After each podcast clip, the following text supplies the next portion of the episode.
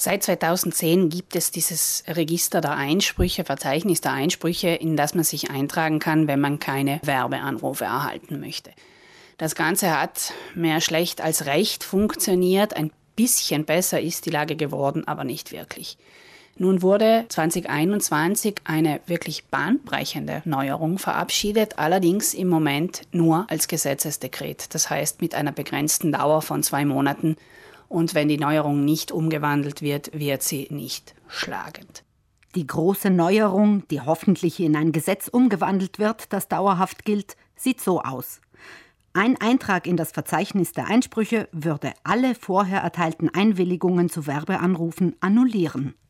Das heißt, ganz egal, welcher Firma Sie gesagt haben, ja, ihr dürft mich anrufen zu Werbezwecken, mit einer einzigen Eintragung in das Verzeichnis der Einsprüche können Sie alle diese Zustimmungen widerrufen und sollten somit Ihre Ruhe haben.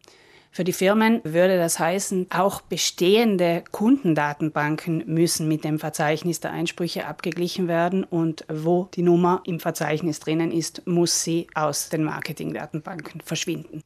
Für Verbraucherinnen und Verbraucher wäre das ein großer Schritt nach vorne, denn sie hätten mit einem Schlag auch Ruhe vor Firmen, denen sie zuvor ihr Einverständnis zu Werbeanrufen gegeben haben. Grundsätzlich ist es ja auch jetzt schon so, dass man ohne Zustimmung eigentlich nicht angerufen werden darf. Halten tut sich daran aber so gut wie niemand. Dennoch fragen Sie nach, woher man Ihre Nummer hat und fragen Sie nach, ob die Zustimmung zur Verarbeitung der Daten für Marketingzwecke überhaupt erteilt wurde. Das schreckt erfahrungsgemäß die Anrufer ein bisschen ab.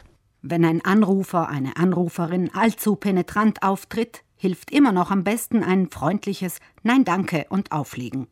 Auch wenn das Gesetzesdekret zu den neuen Regeln für Werbeanrufe erst noch in ein Gesetz umgewandelt werden muss, um langfristig in Kraft zu treten, bedeutet diese Rechtsnorm zumindest Licht am Ende des Tunnels.